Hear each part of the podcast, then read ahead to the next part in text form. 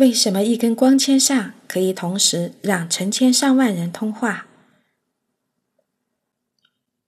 让光纤完成通信，首先要把语音、图像信号转变成适合与光纤传输的光信号。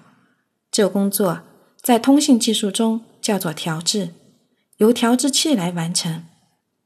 调制器能把不同的语音、图像信号调制成具有不同频段的光信号。由于光波的频段非常宽，可供选择的余地非常大，能满足大量不同电话频段的需要。